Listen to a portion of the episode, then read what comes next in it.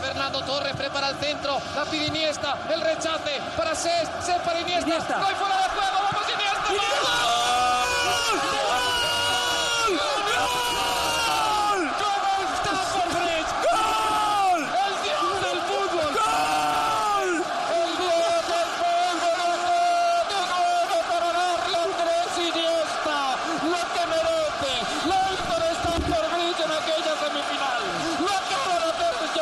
Nous sommes à l'été 2010. La Coupe du Monde est organisée pour la première fois de son histoire en terres africaines, en Afrique du Sud plus précisément. Assourdis par les Vuvuzela, les libéraux vivent alors le dernier mondial de leur enfance. Écœurés par Naïsna ou éblouis par le parcours ghanéen, cette Coupe du Monde aura laissé des séquelles. L'épisode du jour vous replonge dans cette compétition. Les libéraux, les libéraux. Le podcast qui revient sur le football de notre enfance. Et avec moi dans ce podcast, j'ai Johan. Sani Bonani. Sani Bonani à toi. Sani Bonani Damas. Bonsoir à tous. Bonsoir Raphaël. Salut à tous. Alors sans entrer trop dans les détails, est-ce que vous pouvez me donner tout de suite là votre principal souvenir de cette Coupe du Monde, Damas Euh, coupe du Monde avec beaucoup d'espérance, mais qui a été très décevante euh, footballistiquement parlant, qui marque la fin de l'ère des libéraux, hein, 95-2010, et qui quelque part met fin aussi à une génération de, de footballeurs qui a été exceptionnelle pour l'ouverture d'une autre euh, ben, qui s'est plus figée par rapport à un système de jeu euh, que plutôt que par des individualités. Et concrètement, ce mondial 2010, j'ai été très déçu par les équipes africaines et on aura le temps de développer ça. On va déplover tout ça, Raphaël. Un souvenir, quelque chose à laquelle qui te renvoie directement à cette Coupe du Monde? Ah frère, l'Algérie. Éclater l'Algérie pendant ce mondial. Les coupes de cheveux. Ah non, les bon. Et, et- et- et- et après ça, il y a les ballons et on, en revi- on y reviendra également. On parlera Oh, des ballons, on parlera de l'Algérie. Et, Yohan, toi, si, si on te dit Coupe du Monde 2010, c'est quel flash qui te vient tout de suite à l'esprit? La main de Luis Suarez contre le Ghana. Obligé. c'est vrai que c'est un des, événements les plus marquants de l'histoire de la Coupe du Monde tout court. Je hein. pense. ouais. Ouais, non, Court, franchement. court. Alors, euh, première Coupe du Monde aussi en terres africaines. hein. C'est c'est une belle chose, mine de rien. Ouais, franchement, c'est une bonne chose dans le sens où, euh, bon, après, on sentait vraiment que c'était euh, tout était calculé pour que ça se passe en Afrique aussi. Je me souviens que euh, lors de l'élection, ça jouait entre l'Afrique du Sud et puis le Maroc. et il paraît, selon euh, des langues marocaines, qu'un certain Issa Yatou a tout fait justement pour que ce soit l'Afrique du Sud qui devienne, euh, qui devienne euh, le pays organisateur. Après, voilà, nous qui sommes euh, d'origine africaine, on était contents, on était curieux aussi de voir comment ça allait se passer.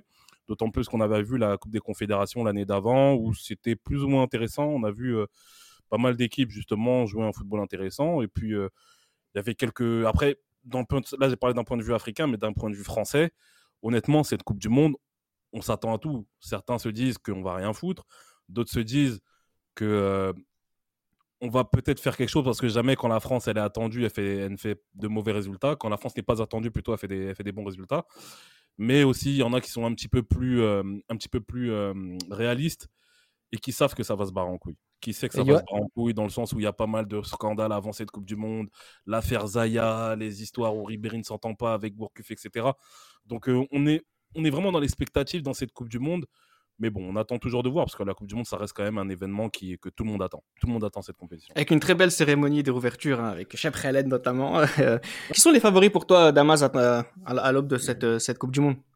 Euh, les favoris, bah, concrètement, bah, l'Italie, hein, qui euh, automatiquement, grâce à son statut de champion au titre, euh, bah, va- est forcément en première ligne. Maintenant, les Italiens, on connaît le rapport italien-africain, hein, qui s'est déjà passé avec Mussolini dans le passé, on évitera les détails. Et euh, en fonction de ça, euh, bah, forcément, bah, nous, on compte sur l'Italie parce qu'on est toujours, en tout cas pour ma part, je compte sur l'Italie parce que je suis toujours charmé par rapport à ce qui s'est passé quatre ans plus tôt. Maintenant, il s'est passé autre chose par ailleurs. Euh, on pense bien entendu à l'Espagne, qui est championne d'Europe, qui a enfin gagné, bien entendu. Et, le- et bien, bien entendu, le Barça, qui est la meilleure équipe et qui, donc, son style de jeu s'est même imprégné de l'équipe espagnole, forcément. Et surtout, un autre homme, l'Argentine, Diego Maradona. Euh, on aura, on aura le temps de bien développer ça. Hein, où on, bien entendu, on attend que Messi puisse commencer à régner avec son duel avec Ronaldo, qui lui devient aussi leader côté portugais en portant le brassard de capitaine, coaché par Carlos Queiroz, ex euh, euh, de- d'Alex Ferguson. Donc avec tout ça, on y a quand même un, un bon modèle. Maintenant, moi, un dernier point par rapport à ce que je veux dire par rapport à l'Algérie de Raphaël. J'ai, alors, souvenir d'enfance. J'ai une grande sœur que j'ai fréquenté, dans- enfin que j'ai fréquenté. Non, Bah, c'est de fréquenter sa sœur. non, en fait, Je- J'entretiens de beaux rapports avec mon frère, en effet. En fait, c'est- en fait, c'est, en fait, c'est, c'est, c'est une grande sœur de cœur euh, qu'on était dans la même église avant et qui était, et qui était d'origine sud-africaine et qui avait dit, euh, mais Damas, mais c'est incroyable. T'as grandi en France? Oui, oui, bien sûr. Euh, tu, tu connais beaucoup d'Algériens? Je dis, mais bien sûr. Je, attends, l'Algérie, c'est, nos parents. On a, j'ai fait 20 ans ici. Bon, c'était à l'époque, bien entendu. 20 ans avec les Algériens. Et elle me dit, mais, mais les- la sélection algérienne passe son temps à draguer des Sud-Africaines. Est-ce que tu trouves ça normal? Mais- parce qu'en fait, ils avaient des petites, elle avait des petites sœurs qui étaient bien entendu en Afrique du Sud, et que se faisaient gérer et draguer par des Algériens. Karim Avec Ziani, leur en fait, teinture, avec Mais leur oui. teinture là. il se faisait draguer tout le temps. Il draguait les filles. Je vois bien un duo Karim Ziani et Hassan Yebda. Hassan. Yebda, là. Lover. On aura l'occasion de parler, je pense qu'ils ont, euh, voilà, ils ont oublié de jouer au foot euh, sur cette Coupe du Monde des Algériens. Alors, entrons donc dans, dans le vif du sujet de cette Coupe du Monde avec, avec les principaux événements de, de la phase de groupe. Alors, on commence avec le groupe A. On pourrait revenir sur euh, Sifiouet Chabalala qui marque euh, le premier but du tournoi. En plus, le premier but but en, en- ouais, un très beau but, un premier but de, de l'histoire de la Coupe du Monde en Afrique et par un Sud-Africain. L'histoire est belle. Vraiment. Euh, ou sur les jolis, on, pouvait, on pourrait revenir aussi sur les jolis visages montrés par l'Uruguay et le Mexique, mais concrètement, euh, le plus marquant, le plus marquant, pardon, Johan restera à jamais euh, la honte française. Ouais, après, pour, pour l'équipe de France, le premier match face à l'Uruguay, je trouve qu'il y a eu un, un déchaînement médiatique qui était euh, assez. C'était pas, c'était injuste vis-à-vis de l'équipe de France. parce Ça fait France, un an et demi qu'il y a un déchaînement médiatique autour de l'équipe de France. C'est on vrai, c'est vrai, qu'il y a c'est vrai qu'il y a eu, ouais, c'est vrai qu'il y a une, il y a une ambiance qui est assez morose vis-à-vis des médias. La France face à l'Uruguay, je trouve, ne fait pas un mauvais match, mais c'est face au Mexique, surtout la deuxième mi-temps face au Mexique, où on comprend rien. On sent que les mecs qui sont dépassés. C'est juste après qu'on apprendra qu'il y a eu le, le scandale avec Nicolas Anelka et puis. euh, et puis le match face à l'Afrique du Sud, qui est, qui est une, une belle mascarade, l'Afrique du Sud, qui a des joueurs, mais qui ne jouent même pas à un niveau extraordinaire face à des joueurs qui jouent dans des grandes coupes, dans des grands clubs, dans des grands championnats Bien sûr. bien et l'Afrique du Sud qui gagne 2-1. Et là, franchement, la honte, c'est la honte pour le football français, c'est la honte pour l'équipe de France, c'est la honte pour la France aussi. Bien Au vu de au vu de l'emballement, non seulement dans le, dans le sport, mais au-delà du sport, avec des, Oui. des ministres qui racontent leur vie, qui racontent de la merde. Bon, ça, jusqu'à aujourd'hui, c'est toujours le cas. Mais c'est- qu'est-ce qui se passe? C'est plus du football, en fait. La France a été vraiment, a vraiment été marquée au, au fer rouge par, par ces scandales. Et c'est vraiment une sale image qu'on a montrée du, du pays. C'était difficile d'être français à ce moment-là, Damas. hein? Très difficile, très compliqué. Et comme tu l'as dit, Reda, précédemment, hein, il y a déjà un déchaînement médiatique depuis plus d'un an et demi avec cette qualification face à l'Irlande qu'il faut quand même revenir où ça a été très, très, très, très compliqué. Euh, on se souvient du milieu défensif, les Diarra au milieu, c'était insupportable à regarder. Et, euh, bah, même attends, Johan, je suis désolé. Et puis, Après, il y, a cette- Diaby, il y a Diaby qui était sympa quand même. euh, Ouais, Vassiriki, bien sûr, ouais, il s'est battu. On connaît la Ouais. fragilité de ce Et même monsieur. avant, et même avant l'Irlande, hein, la Serbie, hein, ça a été compliqué. Même Ah, ça a été compliqué, mais on a été très déçus par les Serbes. Ça, c'est un autre sujet. Euh, maintenant, euh, par rapport à l'équipe de France, euh, c'est surtout le match face au Mexique. Je vais parler euh, d'un d'un membre des libéraux, euh, Sylvain Tatemwamba, qui est bien entendu un membre de notre équipe, euh, qui avait donné une anecdote incroyable lors de ce match Mexique-France. Il y a, comme vous le savez bien, les deux équipes qui rentrent sur le terrain, qui donc il y a les hymnes nationaux qui sont donc donnés, et il y a l'hymne français qui est, qui, qui est donc euh, ex- exclamé. Et, tu, et vous avez Patrice Evra qui se met à pleurer. Il se met à pleurer. Ouais, ouais, Eh, je me souviens. il pleure à chaudes larmes contre le Mexique, Reda. Et d'un coup, la mère de Tate, elle dit Hum, La France va perdre aujourd'hui. Mais pourquoi la France va perdre? Mais parce qu'on ne pleure pas en Afrique. Mais vous voyez ces liens avec Oh. l'Afrique On ne pleure pas en Afrique et quand l'équipe de France est menée dés- 2-0 face au Mexique, avec une première mi-temps insipide, un comportement énorme. désinvolte de la part de Nicolas Anelka, A- Anelka, il, Ah ouais, il jouait côté droit, il non, redescendait. c'est n'importe quoi ce qu'il a fait. Et d'ailleurs, Raymond Domenech s'est moqué de Thierry Henry. Je tiens à le dire. Henry Ouais. devait jouer. Non, il ne doit pas en faire rentrer Gignac. part- Mm. Non, ça se fait pas. On fait pas des choses comme ça. Foutage de gueule. Non, franch- franchement, et en plus de ça, et quand le Mexique mène 2-0, Tate se retourne vers sa mère. Il voit que sa mère, elle dort avec la bouche ouverte, en train de ronfler. un gamin. On est à la 68e minute. Sa mère, elle dort normal, alors qu'elle s'en bat les reins du foot. Mais par cette lecture euh, euh, africano, africano-sud-africaine, elle a capté que la France allait perdre. On aura l'occasion de parler aussi du Mexique hein, tout à l'heure, mais on va voir dans le groupe B euh, l'Argentine qui écrase la concurrence, Raphaël. L'Argentine qui se qualifie quand même à l'arrache avec un but de Palermo. euh, on se rappelle tous avec la glissade sur le, sur ventre de Maradona. euh, on attendait l'Argentine au tournant. Euh, première phase de poule euh, assez, euh, assez calme. hein. Au final, le, le groupe était très accessible. hein. 1-0 avec la tête de Heinze contre le Nigeria, le triplé d'Higuain contre la Corée et, et le 2-0 contre, le, contre la Grèce avec notamment un but de, de Demichelis mais, euh, et. Palermo également aussi qui, qui termine le travail. Mais en fait, cette Argentine-là m'impressionnait pas vraiment au pool. Alors, ils finissent avec 9 points, mais il n'y avait pas vraiment d'adversité. Messi, contrairement à ce que les gens peuvent penser, parce que maintenant les statistiques on connaît, etc., il a mis zéro but lors de cette compète, mais il est à l'origine de quasiment tous les buts argentins. Ouais, il joue de 10, poule. 10, ouais. Il, frappe, la balle, elle est repoussée par le gardien, l'autre la reprend, il y a but, centre, il, il fait tout. En fait, il est au four au moulin quand il y a le but contre son camp, contre la Corée, là, euh, c'est lui qui tient le coup franc. Enfin, en fait, il est partout. Donc, euh, on se dit quand même que l'Argentine a, a quand même de quoi faire, euh, surtout sur le point de vue offensif. hein. Il y avait Agüero, Tevez, Diego Milito qui sortait une saison incroyable avec l'Inter. Higuain, Palermo, il y avait Angel Di Maria au milieu de terrain, il y avait euh, Pastore également euh, de Palerme qui était là, Qui Bien sûr. Maxime Bien sûr. Rodriguez. Après, on savait que le problème de l'Argentine, c'était la défense entre euh, Romero dans les buts, euh, avec Voilà. Heinze qui était encore là, qui joue à l'OM, mais euh, des Clemente Rodriguez, des Bourdisso, des Otamendi, enfin euh, Otamendi, Jonas Gutiérrez. Gu- Gu- Gutiérrez également de Newcastle. Moi, moi, ce que je reproche à Maradona, c'est qu'il a sélectionné que ses potes. Honnêtement. Parce que quand tu regardes bien, quelqu'un comme Javier Zanetti, comment Bien tu peux sûr. expliquer qu'il ne soit pas appelé en sélection par Il a, appelé, et il a appelé Véron, hein, et il a appelé Véron. Il a appelé Véron, il appelle des, des mecs comme Ariel Garcé qui joue je ne sais où, Emiliano Papa, on ne sait même pas d'où sortent ces pas joueurs-là. Martin comme Palermo, Biasso- qui a je ne sais Comme quel âge. Biasso, comme Biasso manque à la liste aussi, messieurs. Comme Biasso hein, n'est pas Johan. là. c'est- Maradona, honnêtement, sa sélection, elle a été très décriée. Moi, je pense à juste titre. Euh, Il y avait même il y avait des défenseurs qui jouaient, qui jouaient à l'Independiente ou à l'Estudiantes La Plata, des mecs qu'on ne connaissait pas, qui, qui, qui n'avaient même pas le niveau international. Et malheureusement, on voit quand même avec, les, avec trois matchs, trois victoires, on se dit quand même que l'Argentine fait un bon premier tour. Ouais mais, la poule, ouais, mais la poule est vraiment facile en fait, et c'est pour Bah, ça qu'on peut se dire ouais, ça, ça un- ça peu tout rien dire. quoi.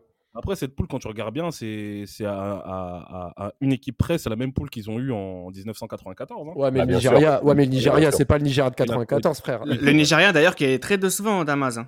Extrêmement décevant, aucun fond de jeu. Et moi, ce qui m'a le plus étonné, c'est qu'on avait l'impression, notamment par rapport au Nigeria et au Cameroun, qu'on verra après, c'est qu'ils n'ont pas été à la hauteur de l'événement. Euh, C'est-à-dire que nous, on a observé ces équipes-là en France, au Japon, les Cannes, les Jeux Olympiques, euh, où on se dit qu'il y a un véritable potentiel. Et quand maintenant il faut répondre présent sur le territoire africain, hein, il faut bien le dire, qu'est-ce qui s'est passé au Nigeria? Ça a été extrêmement décevant. J'insiste par rapport à ce match contre la Grèce. Mais c'est scandaleux ce qu'ont fait les Nigérians. Il n'y a aucun fond de jeu. Ils jouent. En plus, t'as l'impression, t'as l'impression qu'ils sont tous lourds en plus. T'as l'impression qu'ils sont trop mangés. T'as l'impression qu'ils n'ont pas été bien préparés. Euh, bon, la défaite contre l'Argentine, bon, coup de pied arrêté, Enzo il met la tête. Mais après, tu t'attends que c'est face à différence, face à la Grèce, face à la Corée du Sud. Eh ben non, Non. non, non. Eh ben, Pour moi, revenir aux gens gros, oh. je sais pas si tu te rappelles, Damas, pour finir, d'un certain un défenseur nigérien qui s'appelait Dani Chitou. Il était Oh, grand, énorme, énorme.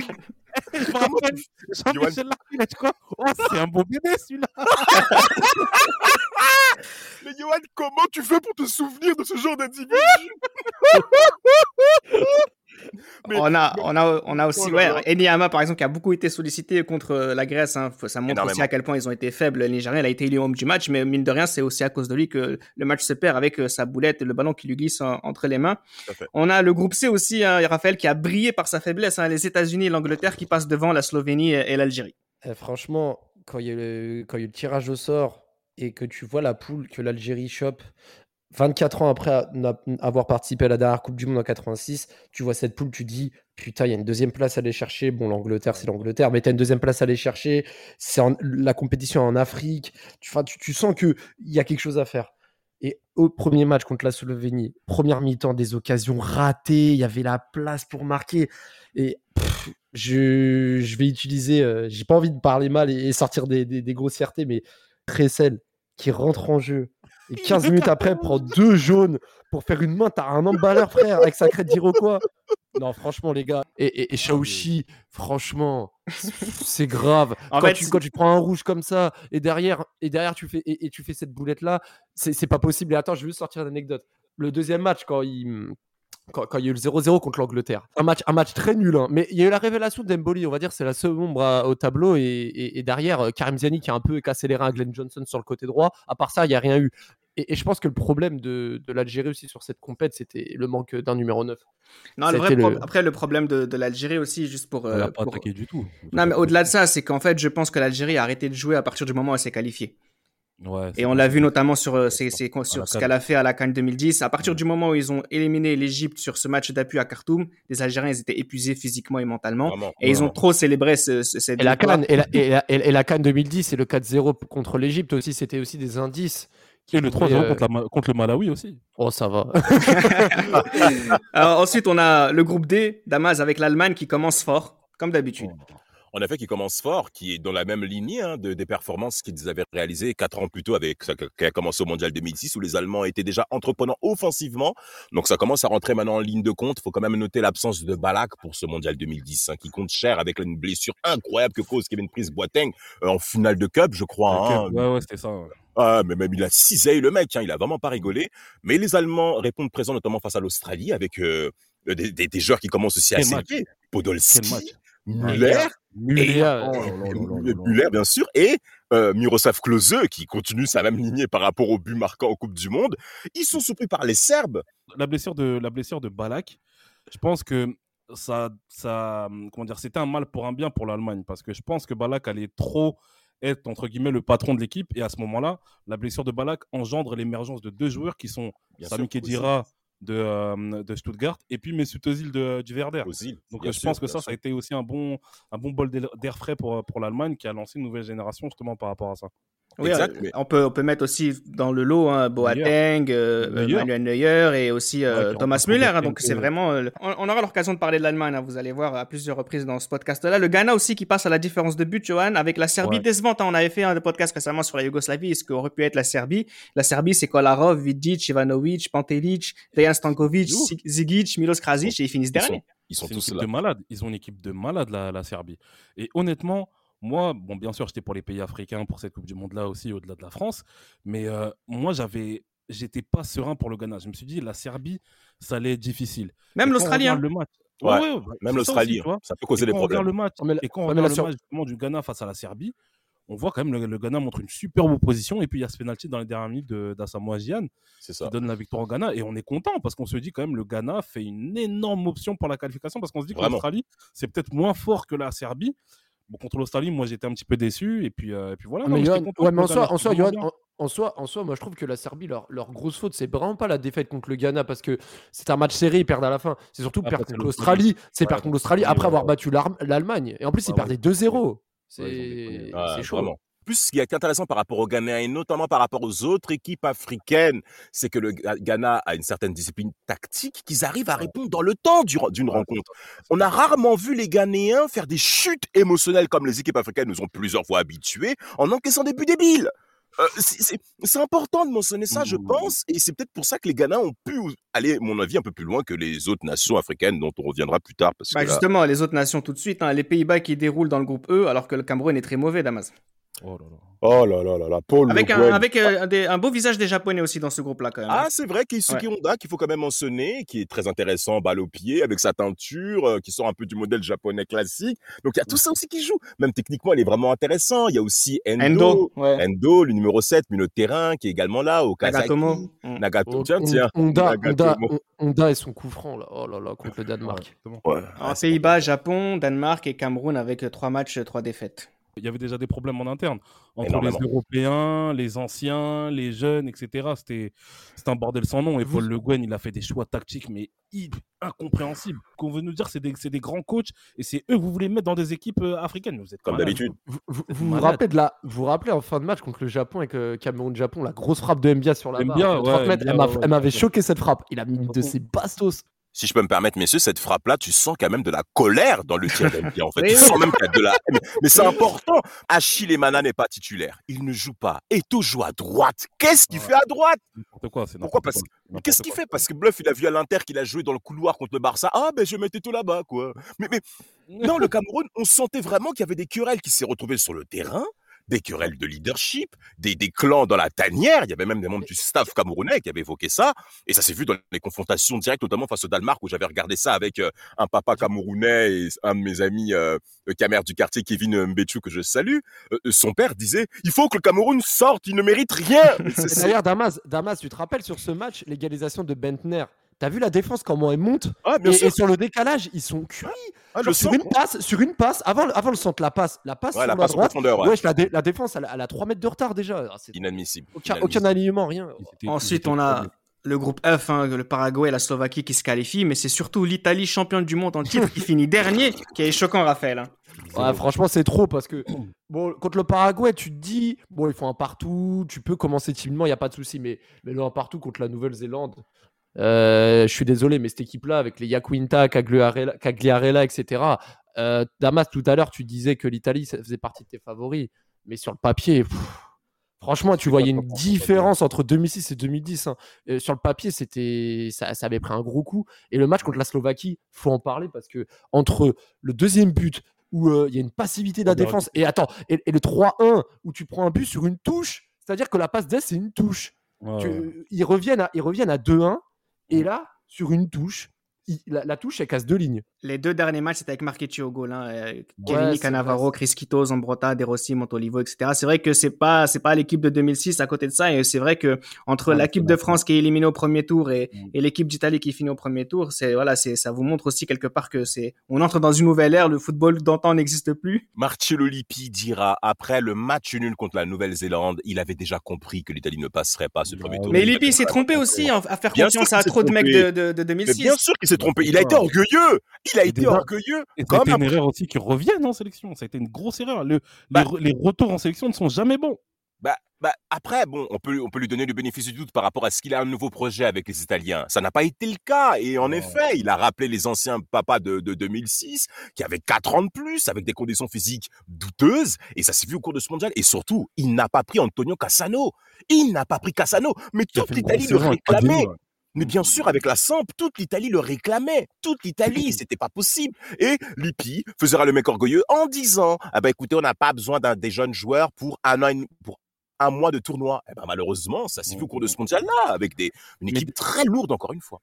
Dans le groupe G, on voit les équipes Slovène, Brésil et Portugal occuper les deux premières places. La Côte d'Ivoire qui n'est qui n'est pas qui n'est qui n'est pas passée malgré une belle équipe, Johan. hein. C'est, c'est- Ouais, on, a- ouais, bah, on- on peut même parler d'arrangement peut-être euh, tacite Ouais, entre euh, Brésil ils Portugal. pas hein. Ils n'ont pas été vernis aussi par le, par le tirage au sort, encore une fois, hein, parce qu'en Bien sûr. 2006, en 2006, c'est Argentine, Pays-Bas, là, c'est Brésil, Portugal.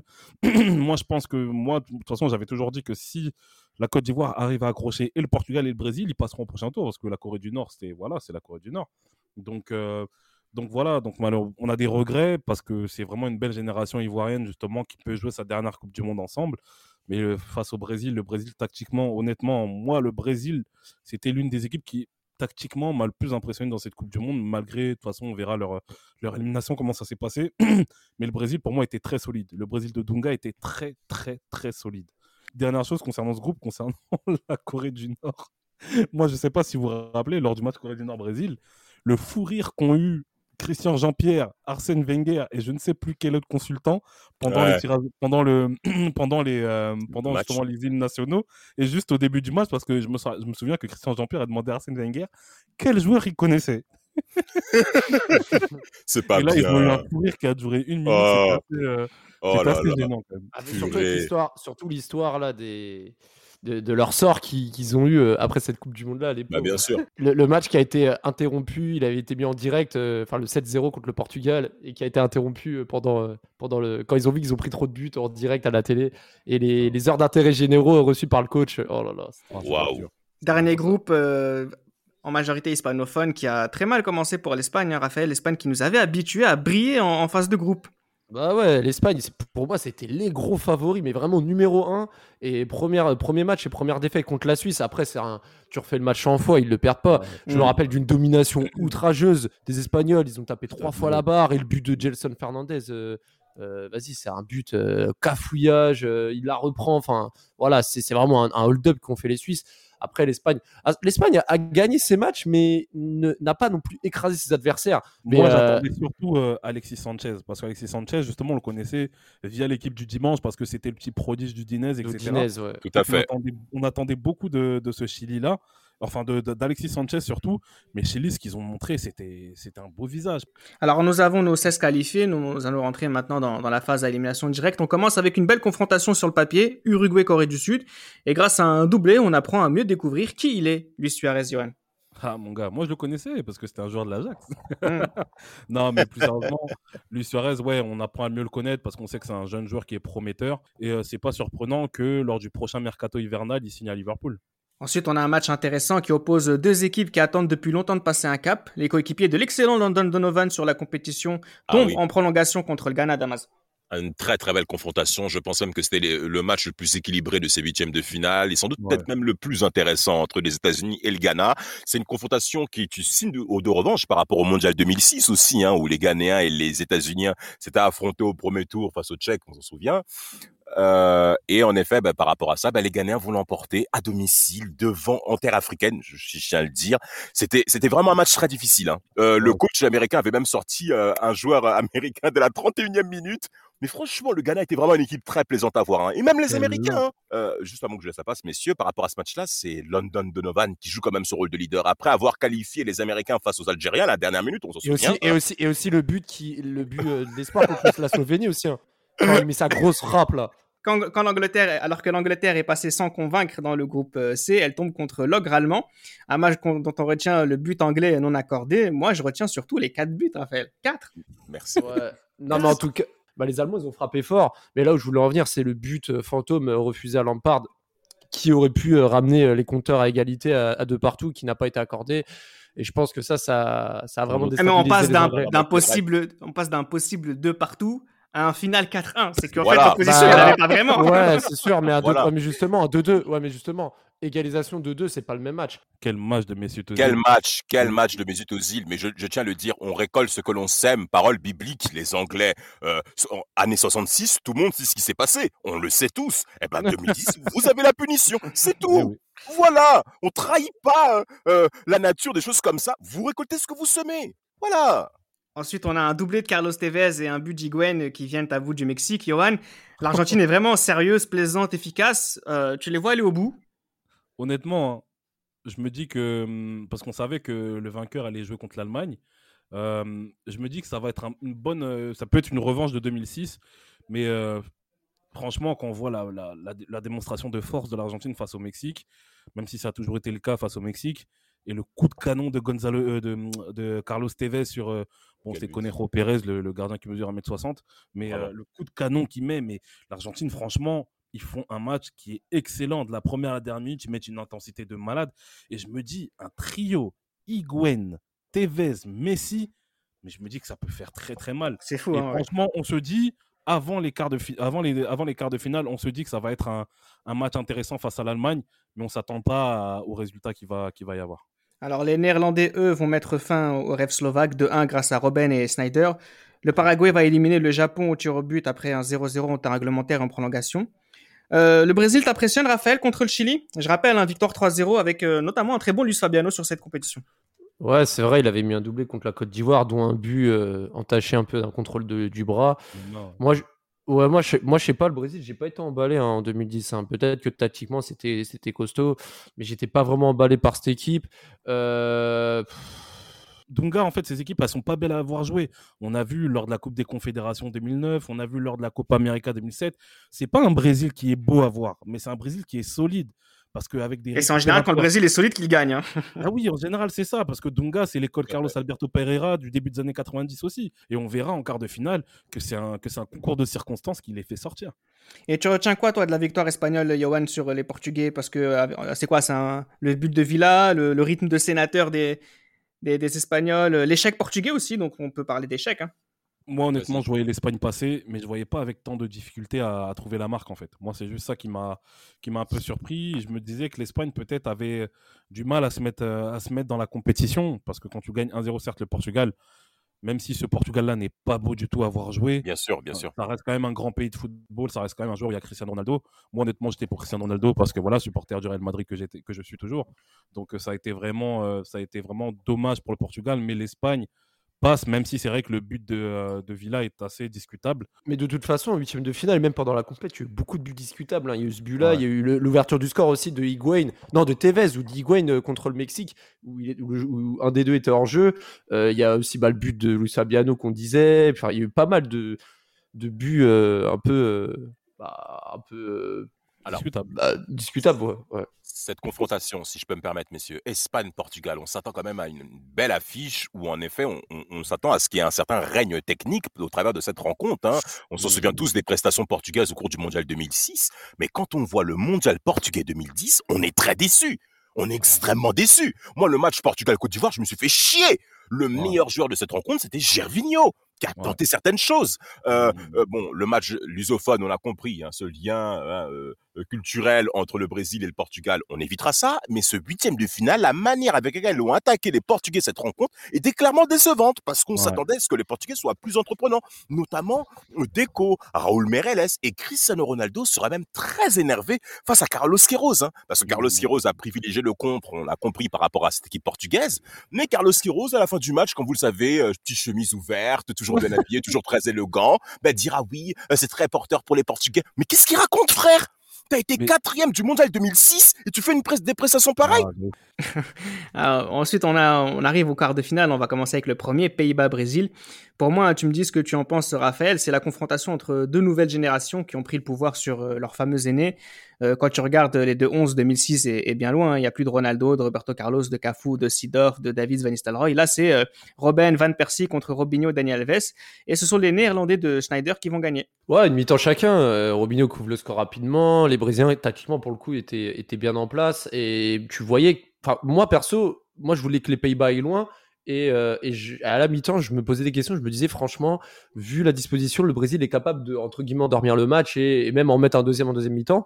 Mais au final, ce qui va se passer, c'est euh, Schneider qui, euh, qui va centrer avec, enfin, je crois, c'est Felipe Melo qui détourne le centre pour, pour une égalisation et Schneider qui marque. Alors, le deuxième but, la, la, la, la tête, double tête dans la surface, corner premier poteau. Franchement, les Brésiliens sur ce but, mais c'est mais faut en parler, hein. Faut en parler. Il y, a, une passivité, une passivité dans la défense sur ce but. Mais même moi, j'ai pas compris. Et Schneider, quand il célèbre, il tape son crâne là. Même lui, il en revient pas. Il se dit, mais comment j'ai pu faire pour marquer ce but de la tête? mais comme je l'ai dit plus tôt, Raphaël, pour moi, cette victoire des Pays-Bas, c'est un concours de circonstances. Le Brésil mangeait les Pays-Bas, du moins jusqu'à jusqu'au début de, la deuxième mi-temps. Le Brésil mangeait les Pays-Bas. La vérité, ils étaient les Néerlandais, ils étaient perdus. Je me souviens, et que, que, que, Robinho, le, en fait, le, dès que ça allait en contre-attaque, les Pays-Bas, ils avaient peur parce que derrière, ça allait pas assez vite avec Hoyer, etc.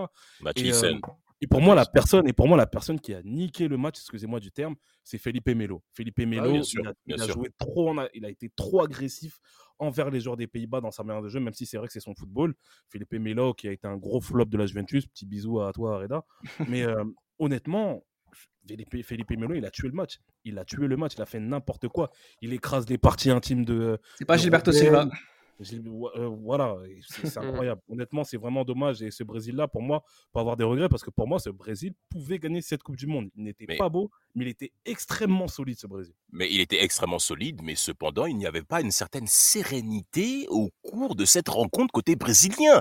Moi, je suis désolé. C'est l'un des matchs les plus décevants que j'ai vus des dix dernières années. J'insiste là-dessus parce que je suis touché émotionnellement par cette rencontre où beaucoup d'entre nous, on s'y attendait à une certaine confrontation parce qu'on a affaire à des joueurs type Ballon d'Or. Schneider en faisait partie et il a répondu présent par rapport à son doublé. Mais après, Qu'est-ce qu'on peut dire par rapport aux Néerlandais? Hormis le fait que Van Persie s'est permis de critiquer Dirk comme étant un joueur sans talent. Hormis le fait que Robben et Schneider se sont disputés plusieurs fois pour tirer des coups francs. Mais on a vu plusieurs scènes où les Néerlandais nous ont clairement déçus. Vous n'avez pas remarqué depuis le début de ce podcast que Reda passe plusieurs fois les matchs par rapport aux Pays-Bas? Slovaquie, on n'en a pas parlé. Le premier tour, on n'en a pas parlé. Parce qu'ils sont nuls ils sont parce que parce qu'on aura l'occasion de les voir jusqu'au bout, mais c'est pour ça. Ils sont insupportables. Cette rencontre était à chier. chier, mais qu'ils arrêtent de nous mentir. Les Pays-Bas, c'est Pays-Bas 2010 par rapport aux Oui. Brésiliens. Ce n'est pas normal que les Brésiliens aient perdu cette rencontre. L'autre match, euh, l'autre match hein, qui laisse personne indifférent, c'est c'est c'est c'est justement le, le Ghana-Uruguay. Hein. On en a déjà parlé plusieurs fois, tout le monde en parle. On a fait aussi un podcast dessus, enfin sur le parcours du Ghana quand on avait comparé au parcours du Sénégal en 2002. Euh, personne n'oublie ce match, Damas. Personne. En effet, en effet, personne n'oublie ce match parce que psychologiquement, parce que dans l'histoire, parce que il nous a tous marqués, pour toute personne, je pense même qui est d'origine africaine, européenne, tous, parce que cette rencontre euh, était concrètement très équilibrée entre deux équipes qui, selon moi, découvraient cette nouvelle phase de la compétition. Et il y avait un pasteur que je vais de suite honorer, euh, pasteur Alouafo, pasteur camerounais, qui s'est permis de dire, est-ce que les Ghanéens arriveront à passer cette barrière psychologique qu'ont les Africains avec un quart de finale de mondial. C'était une très très bonne déduction et en effet, par rapport à ça, on s'aperçoit que ben, les Ghanéens attaquent très bien la rencontre avec un but exceptionnel. Parlons enfin des joueurs qui prennent des initiatives et qui font preuve de spontanéité. Voilà, C'est d'abord ça qu'il faut mettre en évidence par rapport à un mondial aussi ennuyeux techniquement. On, on, on va, on va demander à tous nos auditeurs de rever- de- d'écouter le podcast qu'on a fait sur Ghana-Sénégal pour revenir un peu sur ce qu'on pense par rapport à la main de Luis Suarez. Je pense que chacun d'entre nous aurait aimé la main, le pied, la tête et tout ce qu'il faut euh, pour empêcher ce but. Et donc, euh, et, puis de toute façon, il a été puni par le règlement et y a personne n'a volé personne. C'est juste que c'est une Non. très très grosse cicatrice euh, dont beaucoup de- auront du mal à, à, se, à se remettre, bien sûr. Euh, Johan, qu'est-ce qui est arrivé aux, aux Argentins? 4-0. Ils perdent 4-0 contre les Allemands. Euh, Alors, il faut aussi saluer l'Allemagne, honnêtement, hein, après ce match. euh, Alors, on ne peut, on ne peut que les imaginer champions du monde, franchement. Laisse-moi te dire que ce 3 juillet 2010, je m'en souviendrai toute ma vie. J'étais au téléphone avec mon père qui était au bled à cette époque-là. Et il me dit, tu penses quoi du match Argentine-Allemagne? J'ai dit, moi, je pense que l'Argentine peut faire quelque chose. Et il m'a dit de sa voix assez, euh, assez il m'a dit, tu sais, les Allemands ne rigolent jamais avec ce genre de, avec ce genre de situation. Et quand on voit qu'il y a le but de Thomas Müller dès la troisième minute, il y a les buts de Klose. En fait, en fait moi, ce qui m'a ce surpris, c'est que l'Allemagne a fait preuve d'une sérénité de la première seconde à la 90e minute et les dernières secondes d'arrêt de jeu. C'était incroyable. La- L'assurance des Allemands, c'était incroyable. Et moi qui voulais pas que Messi gagne la Coupe du Monde, euh, j'étais trop content. J'étais tellement content. Moi, le but qui m'a le plus choqué, c'est le but de Arne Friedrich. On voit que la défense argentine, elle est aux abois quand tu vois ce Schweinsteiger qui fait tout le travail côté gauche. Mais on voit que la, la- la défense argentine, elle est cuite. Tout le Et, match. et honnêtement, gardien, le chose- gardien aussi est cuit. et la seule chose qui m'a fait mal par rapport à ce match-là, c'est de voir Diego Maradona justement dans un état où il pouvait, il était impuissant en fait, il était Vraiment, triste. mais vraiment. Et ça, honnêtement, ça m'a fait penser à quoi? Ça m'a fait penser à la finale de la Coupe du Monde 90 où il s'est réfugié derrière la cocaïne après une, après une si grosse défaite. Face à qui? Face aux Allemands. Eh, Encore. comme toujours. Alors, en ce qui concerne le, le dernier, euh, quart, euh, dernier quart, hein, on connaît la recette. Un but, un zéro, but de Villa. Euh, c'est ce qu'il s'est passé dans le match euh, contre le Paraguay, enfin le Paraguay-Espagne. Raphaël, l'Espagne qui, mine de rien, ne se fait pas remarquer. Mais ce match, il est, il est incroyable parce que hum, une histoire de penalty, hein, le, le Paraguay qui a un penalty qui le rate. Euh, une minute après, l'Espagne qui a un penalty qui le transforme, mais refusé, il le retire et il le rate. Et c'est un match. En plus, je crois il pleuvait des cordes. Enfin, c'était, c'était, c'était assez spécial. Horrible Et, match. et, et, et, et à la fin, le but de David Villa euh, qui tape deux poteaux avant de rentrer. Enfin, en fait, l'Espagne, c'est, il, il gagne le match à la fin, comme, comme dans toute la compétition. Au final, il, il gagne à la fin, à l'expérience, à l'usure. Mais Grâce à Villa, toujours la même grâce, chose. grâce quasiment toujours à Villa, à part en demi-finale. Mais c'est c'est incroyable de dire que l'Espagne est trop forte, mais qui se met dans des situations où en fait euh, euh, le Paraguay à un détail près aurait pu euh, prendre l'ascendant dans le match et, et- et l'Espagne elle sort en quart de finale, c'est plus la même histoire. Mais, mais l'Espagne arrive toujours à s'en sortir. Donc je sais pas si c'est un mélange de probabilité, de, de, de maîtrise, de chance ou, je- ou que sais-je, mais en tout cas. Ou les l'Espagne trois en même temps, hein, c'est aussi ça. peu Ouais, comme je le pense, champion, je hein. pense- je pense- Mérida. je pense que c'est les trois. Ouais. Mérida, tu sais, par rapport à cette Espagne-là, là, on voit justement que l'Espagne a ce brin de réussite qu'il n'a jamais eu dans les autres, dans les autres Coupes du Monde où Exact. Tout à fait. ils étaient censés être les meilleurs. Euh, L'Espagne 2010 n'est pas plus forte pour moi que l'Espagne 2002, par exemple. Mais ce brin de réussite, l'Espagne 2010, là, ils n'ont pas besoin d'être les plus forts, ils n'ont pas besoin d'avoir mille occasions pour gagner les matchs. Et à ce moment-là, on se dit qu'il va peut-être se passer quelque chose, c'est peut-être leur moment, en fait. Alors, euh, première demi-finale, c'est Uruguay-Pays-Bas. Euh, T'en penses quoi de ce match-là, Damas? Avec tes amis match, euh, euh, néerlandais. un match difficile à même à c'est À même un match qui est difficile à un qu'à regarder et même à analyser parce que c'est sur des coups de folie un but exceptionnel de Giovanni Brandon Corst encore une fois qui met un tir pas possible. Diego Forlan encore une fois qui va se démontrer comme étant l'un des meilleurs joueurs du mondial dans déplaise à Raphaël bien entendu après son but en quart de finale. Ce match là concrètement on sent quand même que les Uruguayens commencent un petit peu à patiner physiquement après notamment les gros efforts qu'ils ont consentis par rapport au, pour l'élimination des Ghanéens en quart de finale euh, bien entendu. Et tu sens que les Pays-Bas l'emportent un petit peu à l'expérience si je peux me dire comme ça et ils seront et ils vont donc en- surtout en finale en terre sud-africaine quand on connaît l'histoire entre les Pays-Bas et l'Afrique du Sud beaucoup euh, d'Africains euh, notamment euh, de l'ancienne génération bah, commencent à trembler en se disant est-ce que les Néerlandais vont gagner en terre Ils vont euh, pas oser.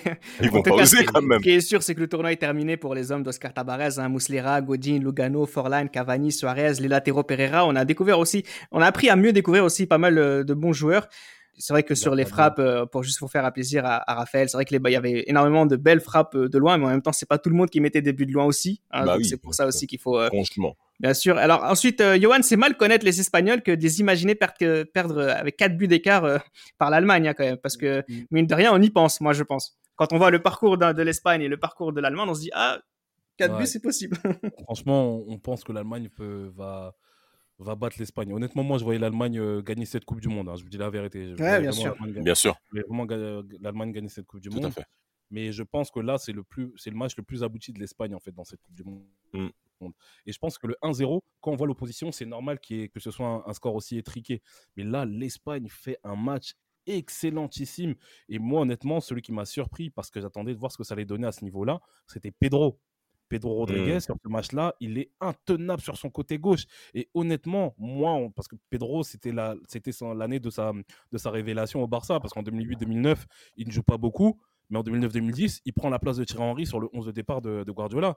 Et quand À on le voit à la. Coupe du Monde et qu'on le voit titularisé en demi-finale de Coupe du Monde et qu'il fait un bon match comme ça, honnêtement, on est vraiment, on est agréablement surpris.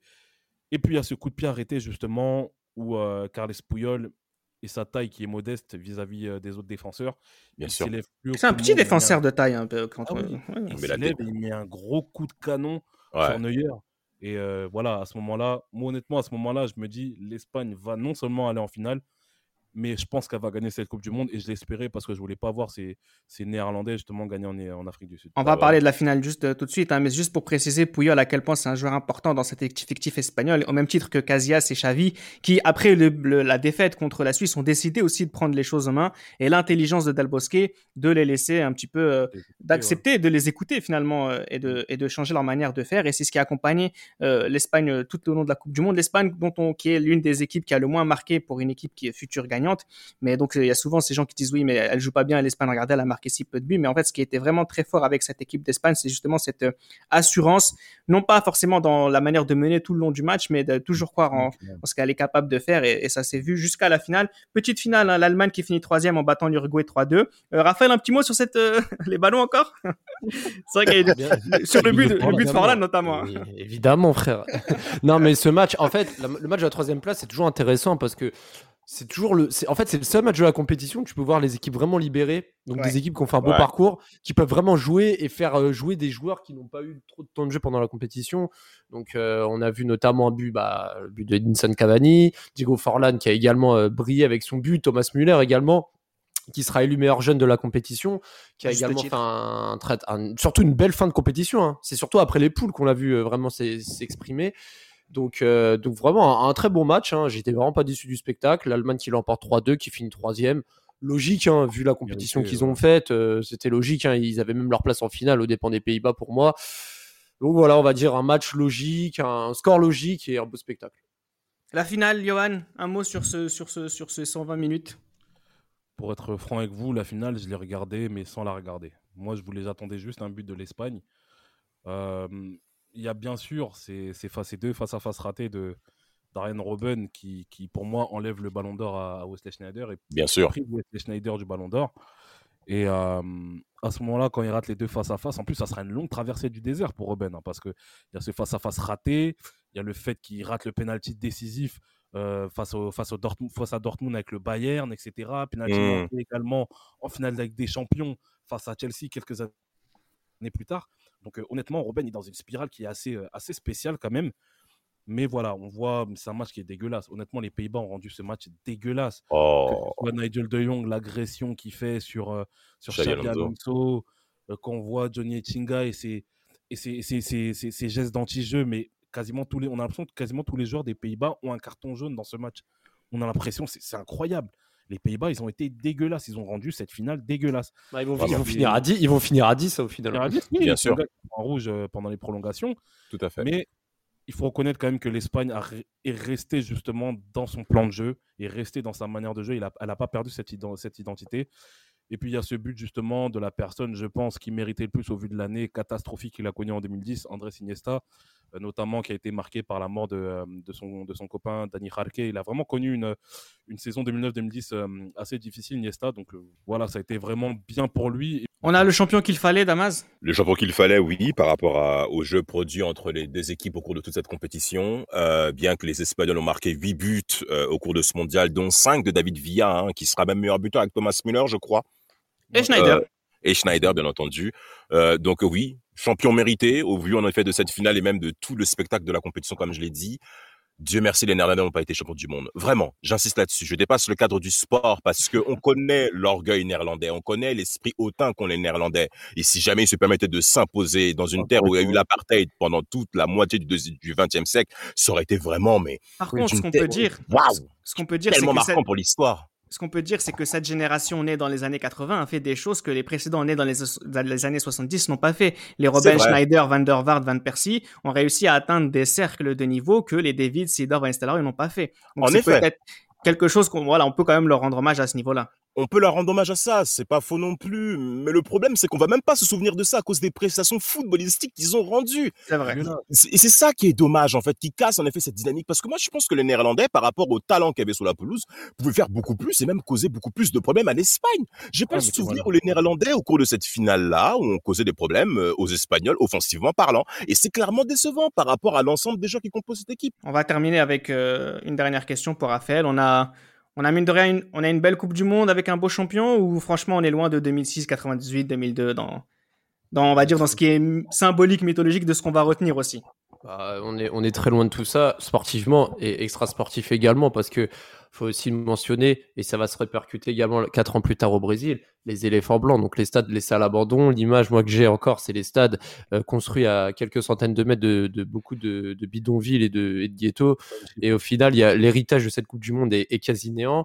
Donc, euh, moi, clairement, j'ai pas une bonne vision de cette Coupe du Monde déjà par la, par la prestation des équipes africaines qui, pour une fois, pouvaient évoluer dans leur continent sur une compétition internationale. Euh, l'équipe de France, fiasco. L'Algérie, fiasco. L'Argentine, fiasco au final, même s'ils ont fait une bonne phase de poule.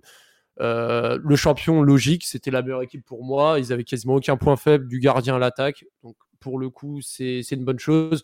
Mais je retiendrai pas euh, de, de bons souvenirs, de souvenirs positifs de, de cette Coupe du Monde. C'était Les Libéraux, un podcast produit par Sport Content.